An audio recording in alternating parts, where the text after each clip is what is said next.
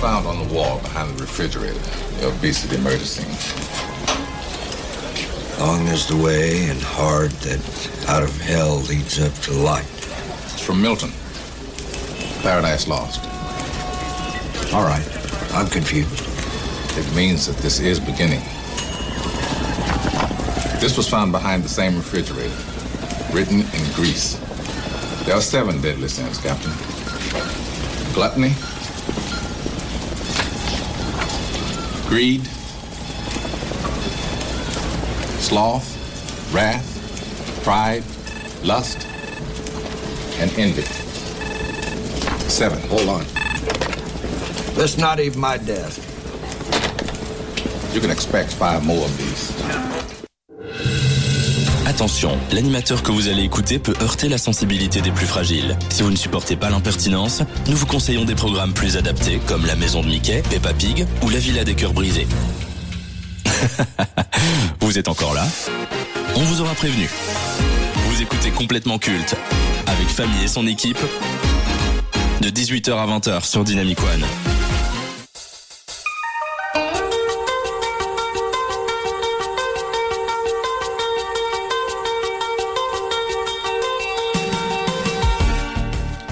Dynamicien, dynamicienne, bonsoir. Une grande carrière ne tient qu'à un fil. Il suffit d'un événement particulier pour que tout puisse basculer dans le bon comme dans le mauvais sens. Il arrive qu'une mauvaise expérience nous pousse à l'abandon. Lorsque ça arrive, on se demande ce qui aurait pu se passer si on avait persévéré. Malheureusement, on le saura jamais et il nous reste que nos rêves pour imaginer une alternative glorieuse de notre vécu. C'est la raison pour laquelle il ne faut jamais baisser les bras et persévérer. Dans le meilleur des cas, vous atteindrez vos objectifs et réaliserez vos rêves. Dans le cas contraire, vous aurez parcouru tout un chemin qui vous apportera tellement sur le long terme. Dans le monde du 7e art, un homme symbolise cette difficulté d'atteindre cette place qui vous est destinée. Passionné de cinéma depuis sa tendre enfance, il commence dans le milieu de la musique en réalisant des clips. On lui doit notamment ceux de Vogue ou Express Yourself de Madonna, qui lui vaudront tous les deux la récompense de meilleure réalisation au MTV Video Music Awards. Grâce à sa réputation naissante et son côté novateur, il se lance dans la réalisation de films avec le tristement célèbre Alien 3. Face à un tournage éprouvant, rempli d'imprévus, une production chaotique, cette suite aux œuvres de Ridley Scott et James Cameron s'avère être la pire première expérience inimaginable pour un débutant. Malgré une atmosphère unique et de bonnes idées, ce premier passage va le marquer et lui laisser des séquelles, à tel point qu'il songe très sérieusement de tout arrêter et de passer à autre chose. Heureusement, il n'en sera rien. Inconsciemment, ce qu'il a vécu sur le tournage de Alien 3 va lui servir à créer son style et son univers cinématographique. En 30 ans de carrière et 12 films, il mettra la noirceur de notre monde au cœur de tous ses projets et dans des genres distincts. Au travers d'une réalisation classieuse et de sonorités prenantes, l'homme derrière Seven ou encore de Social Network nous plonge au cœur de ce qui se fait de pire chez les êtres humains. Un amour pour les espaces clos, une maîtrise du cadre, une vision chirurgicale, le sens du détail, une recherche maladive de la perfection tant dans la forme que dans le fond, il y a tellement de choses qui définissent ce qu'il est derrière la caméra. On décèle à la limite une sorte de mise en abîme dans son œuvre.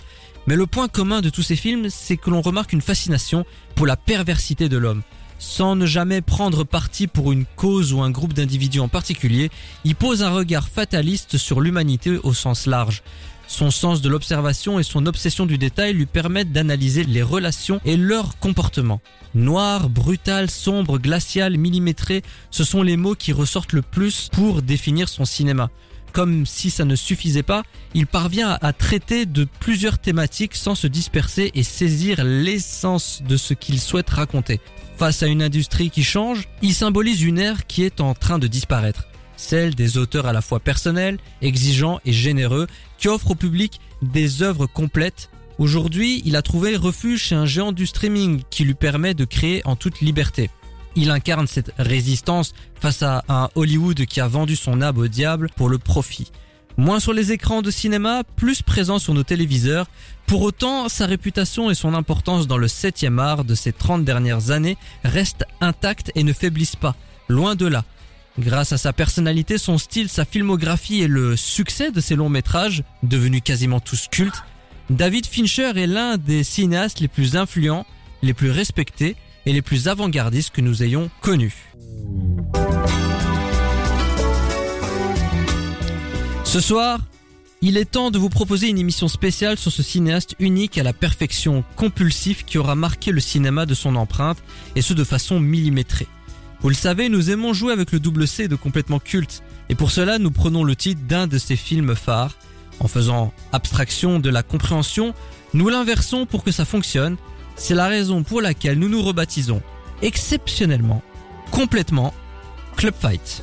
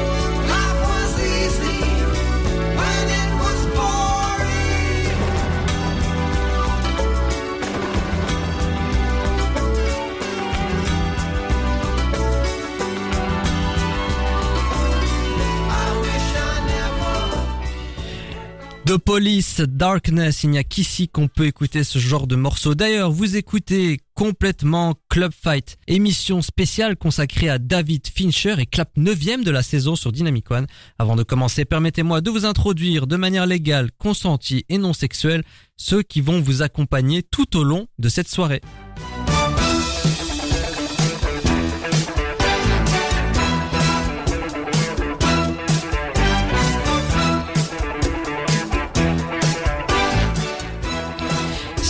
David Fincher a le sens du détail et une précision sans égale, on ne peut pas en dire autant de son équipe, le Sporting Club d'Anderlecht devant les cages adverses, c'est Matisse. Bonsoir, bonsoir, bonsoir, bonsoir. Tu mérites quand même des applaudissements. Ah, mais merci beaucoup, ça me fait plaisir. Et enfin, selon lui, la filmographie de Fincher n'atteint pas la précision de son reflet dans une glace. Ce n'est pas pour rien qui s'auto-proclame la huitième merveille du monde, c'est Maxime. Enchanté, euh, bonjour, bonjour, bonjour à tout le monde. Et je sais pas du tout pourquoi j'ai dit enchanté. si ça, c'est pas une des pires entrées sur radio. Top 3, c'est sûr.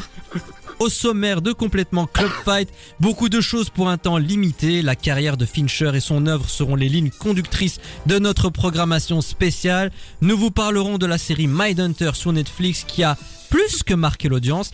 Vous n'aurez pas un mais deux conseils de classe. Le premier sera sur une star et une icône internationale, Brad Pitt. Je vais continuer avec un Maxime qui est mort de rire. Et le second sur un acteur en vogue et dernière incarnation de Magneto chez les X-Men, Michael Fassbender. Dans la séquence vidéo club, nous verrons pourquoi Fight Club est probablement l'œuvre la plus iconique dans la filmographie de David Fincher. Nous vous dirons également ce que nous avons pensé de son dernier film The Killer sorti sur Netflix. Le cinéaste sera au cœur de la rubrique Génie ou escroc. Et pour conclure, le débat de la semaine portera sur le rôle grandissant de Netflix dans l'industrie hollywoodienne. Voyant un nombre important de cinéastes influents rejoindre la plateforme, nous allons nous demander si le géant de la SVOD sauve ou tue le cinéma. Mais vous le savez, on a l'habitude de démarrer cette émission par le tour des chroniqueurs en moins de 80 secondes. Ou presque. Vous écoutez complètement culte avec Famille et son équipe de 18h à 20h sur Dynamic One. C'est votre moment, vous parlez de ce que vous voulez, un coup de cœur, un coup de gueule, une recommandation, une critique, une news, une pensée, quelque chose que vous avez envie de partager à nos auditeurs, c'est votre carte blanche. Et je tiens à préciser d'ailleurs qu'au cours de cette programmation spéciale, vous pouvez réagir sur dynamicone.be et sur nos réseaux sociaux. Mathis se fera un plaisir de les lire en direct. Honneur à toi, mon cher Maxime. Et ben moi je vais vous faire une petite pensée en fait. Euh, j'ai été récemment là ce mardi dernier à la remise des prix de la RSF, donc de Reporters sans frontières, et je suis sorti de là donc euh, en soirée et j'ai tout simplement vu beaucoup de sans-abri dans la rue et donc j'ai décidé de parler avec euh, avec l'un d'entre eux et il nous disait tout simplement qu'en fait euh, la monnaie n'apportait pas grand-chose mais que parfois un sourire vaut bien plus et donc on se promenait tous ensemble, il n'y avait plus un chat dans les rues et euh, c'était vraiment un chouette moment, un moment très sympathique et enrichissant. T'étais vacciné au moins? Non, je rigole. J'ai mes trois doses. Impeccable. Mathis. Eh bien, moi, c'est une invitation euh, que je vous fais tous. C'est ce soir, branchez vos TV vers 23h. Il y a un spécial euh, complément d'enquête sur le grand et le fameux Cyril Hanouna. Donc, franchement, j'espère qu'ils vont faire des révélations choquantes et qu'on va retenir. Et franchement, j'espère aussi qu'on verra la chute de Cyril Hanouna après ce complément d'enquête. On peut toujours rêver, mais moi j'ai hâte de voir ce documentaire, enfin ce reportage plutôt, car ce sera le moment de constater si ils ont eu raison de faire toute une enquête, de faire tout un blabla autour. Je sais pas si vous avez vu le teaser sur les réseaux Ouais, sociaux à la télé. C'était ouais. vraiment en Mais- mode, on aura des révélations. Si on regarde et qu'à la fin de ce documentaire il n'y a rien, alors là franchement je serais extrêmement Eh ben, déçu moi, par je, France 2. moi je suis sûr que ce sera ça. Mais 100%. Je crois que c'est un coup de vont- pub monstrueux pour bien finir leur... euh, parce que c'est leur dernière émission, pour bien la finir et c'est tout. Mais ils vont avoir une audience de fou hein. sur Ah Twitter. oui, le tweet, il a fait euh, 40 des millions d'impressions, je de crois. Et euh, je sais que euh, il y a beaucoup beaucoup de gens qui l'attendent ce soir au tournant. Ça c'est sûr. Et ben rendez-vous ce soir à 23h Vers devant France 2. 23h, ouais, sur France 2. Eh bien, comme vous le savez, à chaque émission spéciale, j'ai toujours une petite question introductive. Et j'ai envie de vous demander, quel est votre rapport à David Fincher? Qu'est-ce que vous pensez de ce metteur en scène? Beaucoup de choses en fait. Dans un premier temps, c'était quelqu'un qui, qui me tapait pas comme ça à l'esprit, mais je me suis beaucoup renseigné justement sur sa, sur son historique cinématographique. Et euh, ben déjà en fait, il est l'auteur de nombreux films que j'ai aimés, à l'image justement de la dernière fois d'un Scorsese qu'on avait qu'on avait vu. Euh, c'est quelqu'un qui a qui, a un talent monstre, un talent aussi qui lui est propre et une palette technique aussi euh, de, de, de, réalisation qui qui lui sont propres. Donc euh, une grande personne du monde du cinéma. Mathis Eh bien moi, pour tout vous avouer, avant l'émission, euh, David Fincher, ça me disait pas grand-chose. Je connaissais de nom, mais ces films ne m'avaient jamais euh, interpellé à part Fight Club. Je savais qu'il fallait absolument que je regarde et j'ai pu le regarder pour ce soir, heureusement, et j'en suis content. Mais sinon, franchement, j'ai- j'avais pas d'a priori. On va voir si j'ai eu raison de faire cette programmation spéciale autour de Fincher à la fin. T'es petit, t'es con, t'es moche, t'es laid, t'es fauché, t'as pas de talent et en plus de tout ça t'as pas d'amis Écoute complètement culte tous les jeudis sur Dynamic One. Au moins t'auras bon goût. Dans le système médiatique, les critiques cinématographiques sont considérées comme particulièrement monstrueuses. Chez Dynamic One, l'équipe de complètement culte, qui tente de faire face à ce fléau, a créé une unité d'élite, appelée Vidéo Club pour les incultes. Voici leur verdict.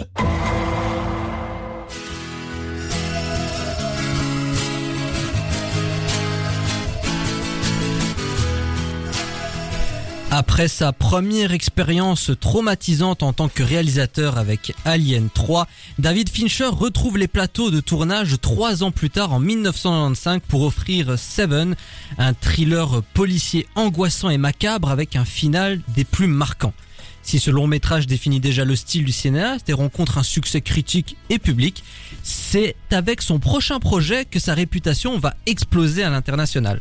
Sorti en 1999, Fight Club est une adaptation du roman du même nom écrit par Chuck Palahniuk, œuvre anti-consumériste à la fois violente, déroutante et audacieuse. Le long métrage sera un échec commercial aux États-Unis et recevra des critiques contrastées à cause de son sujet et des multiples interprétations possibles.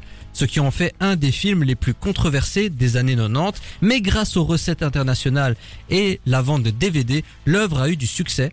Avec le temps, Fight Club est devenu culte, un film qui a marqué toute une génération par son style, sa narration et sa mise en scène percutante.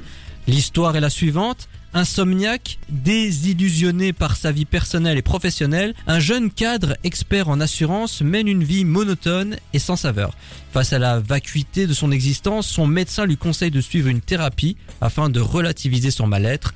Lors d'un voyage d'affaires, il fait la rencontre de Tyler Durden, une sorte de gourou anarchiste et philosophe.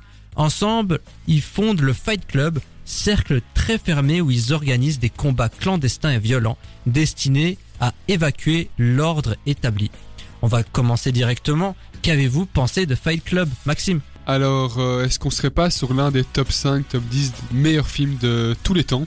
Je pense. en On t'exagère peut-être un peu. En tout cas, de la décennie 90, ça je suis d'accord. Ah, pour moi, c'est tout simplement un chef-d'œuvre, une quête de sens dans une société déshumanisée, euh, euh, avec des profondes thématiques et euh, une très bonne interprétation aussi de- du rôle de Brad Pitt.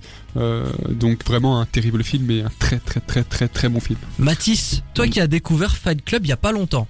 Je vous avoue que hum, on m'en avait parlé comme un classique du cinéma et c'est vrai que j'ai pas été déçu, bien que je pense que il est un peu surcoté, mais il vaut son statut. Après, je trouve que le scénario est simple, mais il est efficace et c'est ça qui fait son charme au film, je trouve finalement. Bah, au contraire, moi je dirais que le scénario il est pas si simple que ça, il est assez complexe. Et je trouve que avec le dénouement final, on va y revenir un peu plus tard, tout fait sens. Et on se dit, ah oui, il nous a bien eu quoi.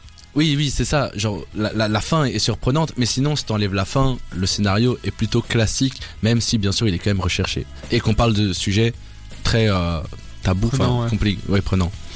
Alors quand on parle de Fight Club, on est obligé de souligner la performance euh, exceptionnelle, disons les termes, de Brad Pitt qui a donné vie de la plus belle des manières à Tyler Durden. Et on constate qu'il y a une aura avec euh, Tyler Durden. Que pensez-vous de ce personnage? Qu'est-ce qu'il représente? J'ai l'impression qu'il incarne un peu euh, ce que voudrait et ce que veut parfois la société en tant que l'homme masculin. Vraiment, c'est l'homme musclé, viril, qui a pas peur de se battre, qui se mouille et qui n'a pas peur de dire les choses.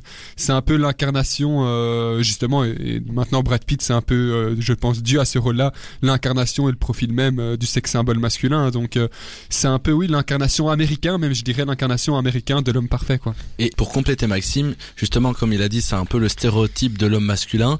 Et je pense aussi que si Brad Pitt, son personnage, a tant marqué la chose, c'est que le public a su s'identifier à lui et a pu se voir dedans. Mais est-ce qu'on a réellement compris la critique qu'il y a derrière le personnage de Tyler Durden? Parce que des fois, quand je regarde les réseaux sociaux, toutes les vidéos en mode edit, euh, gloire, il est vraiment considéré comme un modèle, un objectif à atteindre. Ah non, du tout. C'est moi, juste, comme je, en tout cas de mon interprétation, moi en fait c'est la petite mauvaise voix dans ta tête pour moi. euh, ce, ce personnage-là, c'est c'est celui qui dit, bah écoute, euh, voilà, quand t'as 15 ans euh, et que t'es- ta bande est en train de faire un mauvais coup, est-ce que tu vas les suivre, et est-ce que tu ou est-ce que tu vas plutôt rentrer à la maison pour pas euh, commettre une petite connerie, quoi? Pour moi, c'est c'est comme ça que je l'interprète en tout cas. Et clairement, il est, il est clairement dans l'excès, ce personnage aussi. Enfin, Ouais. oui, enfin, il y a rien à rajouter, mais il est clairement dans l'excès. Alors n'oublions pas Edward Norton qui joue le narrateur. D'ailleurs, il a même pas de prénom. Ça aussi, je trouve que c'est fort en symbole. Quel est votre avis sur sa performance? N'est-ce pas sur lui que repose le film en fin de compte? Bah bien sûr, euh, ça reste quand même le personnage principal euh, du film de base. Quand on parle de Fight Club, Brad Pitt ressort plus. Enfin, ils comprendront après pourquoi, mais aussi je pense qu'il a su s'effacer c'est quand même justement un très beau acting de sa part parce que justement on aurait pu croire qu'il allait euh, un peu s'approprier le personnage là où il a justement su rester en retrait pour pouvoir mettre dans un premier temps Brad Pitt sur les devants de la scène pour après euh, contrebalancer en fin de, en fin de film. Et pour avoir découvert euh, Fight Club justement cette semaine en regardant et en n'ayant aucune idée des critiques, je trouvais que Edward Norton était vraiment le personnage principal et en aucun cas à un moment je me suis dit Brad Pitt a pris le personnage principal de ce film. J'ai quand même un sentiment de gâchis avec Edward Norton. Alors pour moi c'était un très grand acteur, il aurait été promis à une grande carrière, mais il y a eu un moment de basculement Il était à l'affiche du film American History X où il joue euh, une personne qui était dans un mouvement nazi et en pleine euh, rédemption, etc. Et il était nommé aux Oscars et pour moi, il aurait dû gagner cet Oscar. Et le fait de ne pas l'avoir remporté pour l'avoir donné à quelqu'un qu'on a déjà oublié d'ailleurs, ça a un peu freiné son ascension à Hollywood. Et aujourd'hui, on le voit plus trop. On le voit encore dans des dans des films plutôt ambitieux, mais mais jamais dans des grands rôles. Je trouve ça dommage parce que Edward Norton est peut-être l'un des meilleurs de sa génération, mais on le saura Un malheureusement jamais. Un talent monstre. Alors le long métrage a été un échec à sa sortie au box-office, mais avec le temps il a acquis le statut de culte. Pourquoi, selon vous, Fight Club a été vivement critiqué et controversé à sa sortie? Il faut déjà voir aussi dans quel euh, moment de la société peut-être il a été, il a été euh, publié. Parfois, on sait que. euh, On a surtout reproché, pour vous mettre un petit contexte, son côté anarchique, son ce que côté euh, anticapitaliste. Il faut faire la révolution, il faut euh, brûler, euh, détruire les establishments. C'est un peu ça qui a été c'est reproché. c'est ce que je dis. Peut-être qu'on on était déjà dans un climat de tension de base et qu'en plus on va en rajouter une couche avec euh, des, des thématiques si profondes et bien apportées. Ça pouvait justement apporter encore une Et- violence et- supplémentaire. Et je suis pas sûr qu'imaginons si Fight Club sort aujourd'hui, je pense qu'il aurait encore un accueil beaucoup euh, plus euh, plus polémique, qui ferait beaucoup plus polémique. Parce que Ah, moi, je un- pense qu'il aurait plus de succès aujourd'hui. Ah. Vu le contexte actuel, euh, très anticapitaliste, les gens qui en peuvent plus, Fight Club aurait eu, par contre, le soutien du public. Mais est-ce qu'il aurait eu aussi facilement le côté culte? C'est ça. Telle est la question et je ne pense pas. Est-ce que Fight Club est encore de nos jours un film subversif? Bien évidemment. Ça, y a, je crois qu'il n'y a aucun débat là-dessus. Mathis Mais que veux-tu dire par subversif? À l'encontre de ce qui se passe en ce moment, quoi. Ah oui, bah clairement. Enfin, même quand tu vois euh, le Enfin, vis-à-vis du message qu'il y a dans Ouais. le film, est-ce que la critique est toujours, on va dire, euh, irrévérencieuse, subversive? Peut-être encore plus, même j'ai envie de dire. euh, Justement, comme tu disais, on est dans une critique euh, de, aussi du consumérisme, on est aussi dans une critique euh, souvent des- du pouvoir, dans une critique euh, constante de la société. et, du monde du travail à travers le personnage d'Edward Norton où on fait clairement comprendre que le travail euh, sans saveur a un impact sur sa santé mentale Mhm. et on, on dit clairement mais arrêtez de faire quelque chose que vous n'aimez pas. Ça aujourd'hui c'est un discours que l'on entend, à l'époque c'était pas du tout le cas. Et c'est justement ce que je dis. Donc ça, on, quel- quelque part, quand tu dis justement qu'il aurait peut-être plus de soutien du public, je te rejoins là-dessus. Et il est encore tout simplement à l'encontre de, de ce que veut la société et justement dans une critique parfaite de la société. En quoi pour vous Fight Club est culte? Bah, tout simplement, euh, déjà dans le rôle d'acting euh, de Brad Pitt, qui est quand même un, un monument euh, historique maintenant du cinéma, euh, d'une critique de la société bien établie, Selon de beaucoup plans, de top, notamment Watch Mojo, ce rôle de Tyler Durden est considéré comme le meilleur de sa carrière. clairement. Ah, mais après, surtout que moi j'ai plus vu des films de lui euh, sur des films d'action à l'image de Monsieur ou Madame Smith, donc en tout cas en termes de rôle abouti, de rôle euh, profond, c'est clairement le plus réussi. Oui, et puis comme Maxime a dit, c'est thématique, et je pense aussi à la manière de filmer et à l'histoire de raconter l'histoire, à, à la manière de raconter l'histoire plutôt. Et euh, ouais, le jeu d'acteur, c'est aussi le film qui a un peu révélé Brad Pitt, je pense. Oui. Ouais, Ouais, Brad Pitt, il était quand même déjà Ouais, très actif dans les années quand même 80. C'est quand même quelque chose qui a marqué, c'est un Ah tournant oui, dans oui, la bien carrière sûr. de Ah Brad. Pitt. Là, je suis d'accord avec toi, c'est ça qui rend culte la chose on connaît, quand on connaît l'impact de Brad Pitt euh, mondial. Alors on a toujours l'habitude de conclure une séquence cinéma avec cette métaphore florale. Fight Club de David Fincher. Un peu, beaucoup, passionnément à la folie ou pas du tout? À la folie. Passionnément. À la folie également. Fight Club de Monsieur Fincher avec Edward Norton, Brad Pitt et encore Helena Bonham Carter dans les rôles principaux. Le film est disponible sur Netflix, c'est un classique du genre. Donc si vous ne l'avez pas encore regardé, faites-le et faites-vous votre propre avis, on ne le dira jamais assez. Faces. Shut up! Which means a lot of you have been breaking the first two rules of Fight Club.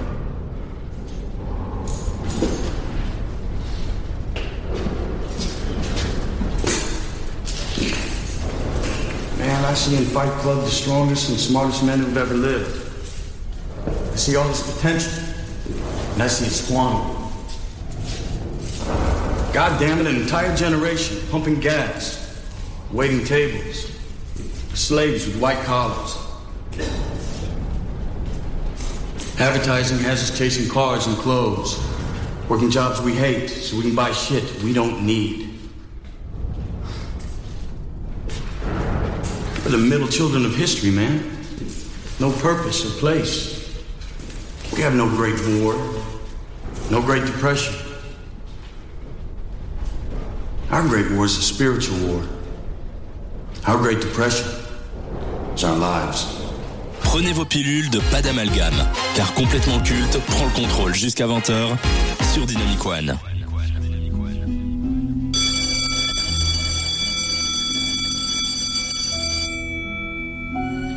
L'inspecteur David Miles, l'énigmatique Tyler Durden, le rajeunissant Benjamin Button. Au cours de sa carrière, David Fincher s'est trouvé un acteur fétiche à qui lui a offert des rôles complexes, captivants et marquants.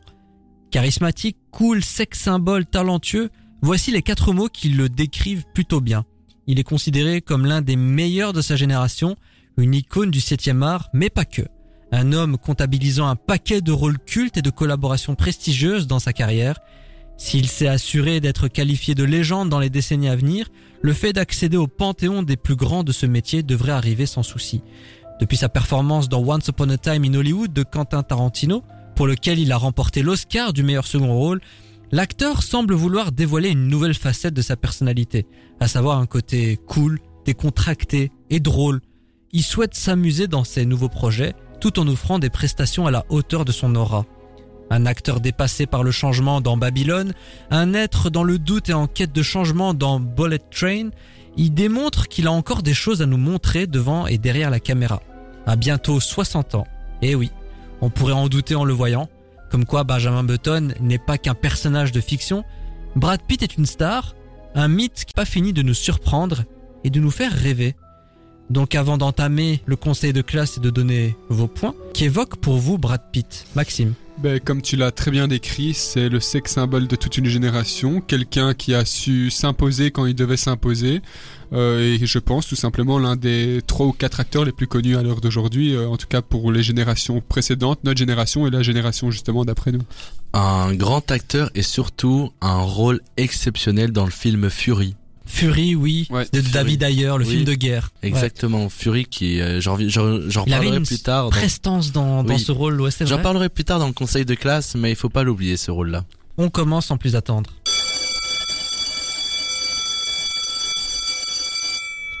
Premier critère et pas des moindres, et accrochez-vous, c'est la carrière. Il est actif depuis 1987, donc 36 ans de carrière. C'est 63 films en tant qu'acteur, et on compte des classiques comme Entretien avec un vampire, Seven, L'armée des douze singes, Sleepers, Fight Club, Rencontre avec Joe Black, Snatch, la trilogie Oceans avec euh, George Clooney, 3, Inglorious Bastard, The Tree of Life, Fury, Ad Astra, et il a collaboré avec les plus grands Fincher, Terry Gilliam, Tarantino, Ridley Scott, Guy Ritchie, Soderbergh, Gonzalez Inarritu, Terrence Malick, Adam McKay ou encore James Gray. C'est 11 rôles dans des séries télé, 3 téléfilms, 29 films en tant que producteur, 92 nominations pour 42 récompenses, dont une coupe Volpi à Venise en 2007, deux BAFTAs, trois Golden Globes, deux Oscars, un en tant que producteur meilleur film pour euh, 12 Years a Slave et le second rôle pour Tarantino avec Once Upon a Time in Hollywood. Et au box-office, à lui tout seul, il a généré plus de 6,2 milliards de dollars. Donc pour la carrière, Maxime, combien tu donnes? C'est sur 10 Oui. 20. 20. Je note. Déjà, le premier truc qui me choque, c'est qu'il a 60 ans. Ouais. Euh, Il est fait ça pas. hein. Oui, choqué, vraiment, non quand t'as dit ça, j'étais assez choqué. Et aussi pour ajouter comme rôle, on en parlait la semaine dernière de Friends, mais j'ai vu euh, sur Wikipédia qu'il a joué dans un épisode de Friends Ah en ouais, je savais pas du tout ça. 2001. Il a Ah, joué donc, le meilleur ami de Ross euh, d'enfance. Ce qui rajoute encore quelque chose. Et en plus, pour son rôle dans Fury, Fury qui fait partie de mon top 5 de mes films favoris. Enfin, ce film a- m'a marqué mon adolescence. Enfin bref. Moi, c'est Monsieur et Madame Smith, moi. Et du coup, ma note sera de 10 sur 10. J'ai pas mis 10, j'ai mis 9,5 sur 10. Et vous savez pourquoi? Parce qu'il a joué dans un film de merde qui s'appelle World War Z. Et pour Ah moi, ça, oui, je oui, peux pas lui vois, pardonner. Avec, euh, la fin du, du monde ou un truc Oui, la fin du monde avec des zombies. Ouais, ça. pour moi, c'est impardonnable. Pourtant, il a eu un- une bonne note au box-office quand même, ces films. Ah oui, ça a cartonné au box-office, mais pff, il avait rien à faire là-dedans. Ok. Donc, C'est la première fois qu'il s'aventurait dans les blockbusters à gros budget. Bon, ok, euh, il a empoché un gros pactole, mais je l'ai pas trouvé si bon que ça. C'était une petite euh, sortie de route. Il en a fait qu'une seule. Pour moi, c'est 9,5 sur 10. Il a tout gagné. Il a plus rien à prouver. On enchaîne avec le critère suivant. La personnalité, le style, le talent de Brad Pitt. Mais c'est là où parfois je vais peut-être un peu euh, le reprocher, c'est qu'il se mouille jamais vraiment. hein. On sait que voilà, il représente, je trouve, euh, comme on l'avait dit, un peu un sex symbole et il en joue. C'est quelqu'un qui va beaucoup être dans les rôles d'action en, en étant le beau gosse euh, super-héros, un peu comme ça. Sauf pour Once Upon a Time où je trouve que vraiment il- là il est sorti de sa zone de confort. Mais sinon, en règle générale, je l'ai pas. Enfin, non, en fait, qu'est-ce que je raconte? Il y a quand même Fight Club hein, qui est. Mais- c'est compliqué là. Pour moi, je trouve qu'il s'est vraiment diversifié tout au long de sa carrière. Ouais, Et en plus, récemment, comme j'ai pu le dire dans mon intro, il y a cette partie où il a envie de rire, il a envie de faire des choses drôles. ouais. Bullet Train. Alors le film est peut-être pas formidable, mais franchement, Brad Pitt dans un rôle comique, dans un film euh, semi-action euh, comédie, franchement, il est top. hein. Mais en fait, le gros problème, c'est que je peux pas être objectif parce que le trois quarts des films dans lesquels je l'ai vu, c'était vraiment un peu cette incarnation de, de, de l'agent secret. Donc, c'est c'est assez compliqué pour moi, mais je mettrais quand même, euh, c'est vrai qu'il s'est diversifié, notamment pour Fight Club, je mettrais quand même un 8,5 sur 10. Mais Maxime, moi, c'est marrant parce que je vais être à l'opposé de toi. Je trouve que justement, il a son style et il, il en joue et il sait ce qu'il vaut. Et c'est ça qui est sa propre patte finalement. C'est pour ça que je vais mettre la note de 8 sur 10. Moi, je mets la note, encore une fois, de 9,5 sur 10. Il s'est tout joué. Il a tout fait. Il a fait dans tous les genres possibles. Et en termes de personnalité, c'est un mec extrêmement connu. Je pense sûr. que limite, il est plus connu qu'Hollywood aujourd'hui. Brad Pitt, Ouais. c'est l'une des rares personnalités américaines. Il est connu dans le monde entier. Oui. En Inde, en Chine, euh, au Sri Lanka, qu'importe, il est connu partout. Brad Pitt. Et en termes de talent, c'est l'un des meilleurs de sa génération, encore une fois. Peut-être, il y en a encore peut-être un petit peu au-dessus, je pense à DiCaprio par exemple, mais il rentre dans cette trempe d'acteurs à l'ancienne, qui ont fait Actors Studios, qui ont appris euh, en dehors des écoles, justement. Je suis admiratif de ça, donc je mets la note de 9,5 sur 10. Troisième critère, l'influence. Alors, il n'est pas présent sur les réseaux sociaux. Est-ce qu'il en a besoin? Non. Je ne crois pas. absolument. Non, non. Et évidemment, l'influence qu'il a eue dans le cinéma depuis les années 80, pff, ça se passe de commentaires, Maxime? Bah, c'est comme je l'avais dit, hein, peut-être euh, dans le top 3, top 4 des acteurs aujourd'hui les plus connus. Donc euh, il a une influence monstre euh, et une, une prestance aussi qui, qui fait qu'il n'a pas besoin de s'émanciper sur des réseaux sociaux. Donc que mettre d'autres à part 10 sur 10 euh, pour l'influence en tout cas? Ouais, il a une renommée mondiale, comme vient de dire Maxime. Donc, euh, ouais, un bon 9,5 sur 10. Je lui mets la note de 10 sur 10 également. Évidemment, on va se souvenir de Brad Pitt. Évidemment, il est culte. Il n'a que 60 ans, donc il peut encore nous proposer de belles choses. Est-ce qu'on peut déjà le considérer comme une légende du cinéma? Sans aucun débat là-dessus. Oui, oui, oui. Quand tu vois sa carrière et quand tu vois le fait qu'il qu'il soit autant connu et le fait qu'il est autant rapporté au box-office. Et enfin, le ressenti personnel. Moi, c'est quelqu'un qui m'a beaucoup baigné, hein, justement, comme je le disais. C'est moi, j'étais fan des agents secrets quand j'étais petit. J'ai T'as toujours beaucoup rêvé. baigné. Euh, T'en as eu de la chance. hein. je me suis beaucoup immergé et baigné justement dans ces films. Donc oui, surtout dans tout ce qui s'apparente justement aux films d'action. Donc euh, je mettrai au moins un 8,5 sur 10 sûr. C'est marrant que tu dis ça parce que ça montre quand même que t'as connu Brad Pitt à une certaine phase de sa carrière. Parce que Brad Pitt, dans les années 80 et 90, c'était les drames, les films historiques, les films qui sortaient du cadre habituel. Donc c'était des projets un peu plus ambitieux, loufoques. Je pense à Thelma et Louise de Ridley Scott. Et c'est vrai que dans les années 2000, il est rentré dans une phase un peu plus action. Vraiment ce qui cartonnait quoi. hein. Moi j'appelle Ouais, ouais. ça l'époque euh, Will Smith. C'est vraiment avoir la tchatch, avoir l'action, euh, avoir euh, la punchline. Ouais, moi c'est Monsieur et Madame Smith, ça m'a, ça, c'était le film de ma vie quand j'étais petit. Hein. J'ai un grand affect pour euh, Brad Pitt puisque, comme j'ai déjà dit, euh, il a joué dans Fury et Fury c'est un des premiers films de guerre qui m'a vraiment marqué, qui m'a vraiment donné goût à ce genre de film. Donc euh, à chaque fois qu'il y a une sortie de film de guerre, je les regarde tous. Et euh, grâce à lui, franchement, j'ai découvert un truc fou. Du coup, euh, un bon 8 sur 10. Alors moi, je vais rester sur ma note habituelle. J'ai mis la note de 9,5 sur 10. Et je vais faire très simple. Comme dirait Matisse, ce gars est une masterclass. Je vais mettre des droits d'auteur, je crois. Ouais, tu ferais mieux de le faire. Tu ferais mieux de le faire. C'est ainsi que l'on conclut le conseil de classe de Brad Pitt.